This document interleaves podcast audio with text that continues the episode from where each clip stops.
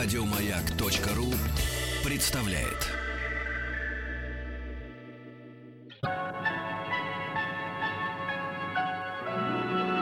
Уральские самоцветы.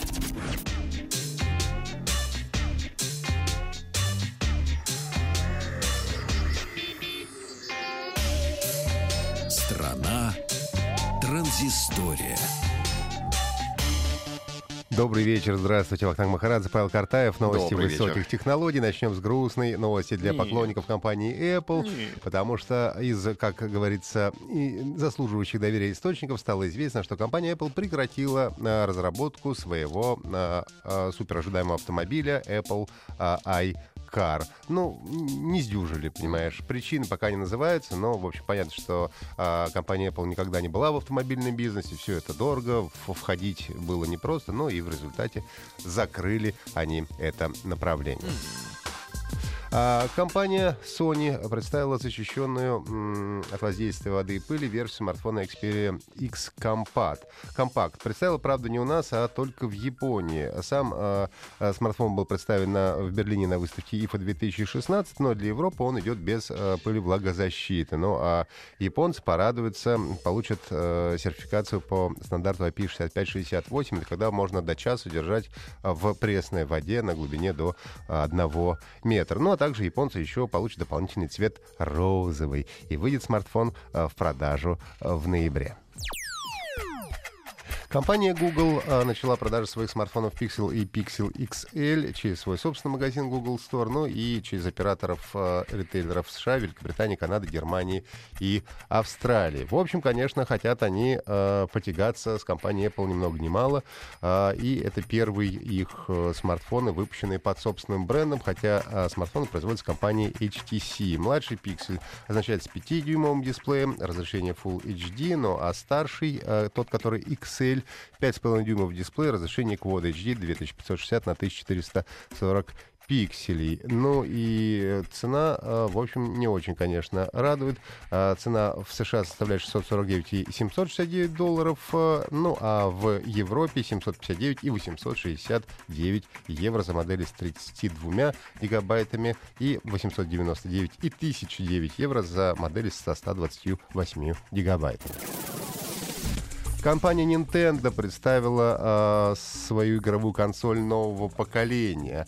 А, пока не разглашаются никакие технические характеристики, зато был показан большой, даже порой излишне длинный ролик о том, как можно использовать эту консоль. Называется она Nintendo Switch. И, по сути, это планшет, а, который может взаимодействовать э, с док-станцией и имеет подключаемые контроллеры. А, в ролике, который показывает компания Nintendo, мы видим, как э, мужчина смотрит, играет, судя по всему, в игру Skyrim а, на своем большом телевизоре в эту приставку, и тут собака просится погулять. Мужчина подходит, достает планшет из док-станции, подключает к нему контроллеры и получает такую мини-игровую приставку, с которой идет гулять собака. Также контроллер можно отсоединять и ставить планшет на а, просто приставочку и играть вдалеке и так далее. Ну, в общем, говорят о мобильности этой приставки, которую можно использовать и дома, и на улице, и в самолете, и где угодно. Даже вдвоем можно играть на одной приставке, если вы отключите, а, м, так сказать, два контроллера, и по одному на каждого человека можно играть в одну и ту же игру на одной и той же приставке. А, технические характеристики, как я сказал, еще не ясны, но обещают выполнить эту, выпустить эту приставку в марте 2017 года. За это время, я надеюсь, а, мы получим уже и технические характеристики.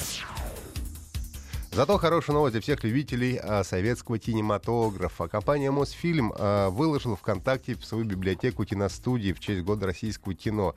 И а, теперь а, доступно более 500 фильмов а, совершенно бесплатно.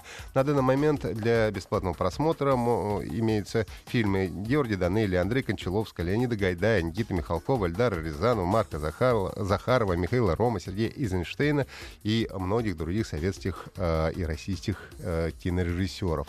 Ну, если вы зайдете в vk.com slash mosfilm, нижнее подчеркивание, official, то вы можете вполне вот присоединиться и к прекрасному. Ну, и Мосфильм э, не будет останавливаться на достигнутом, и этот список, разумеется, будет э, пополняться. Ну, и 30 лучших фильмов доступно в каталоге раздела видеозаписи ВКонтакте.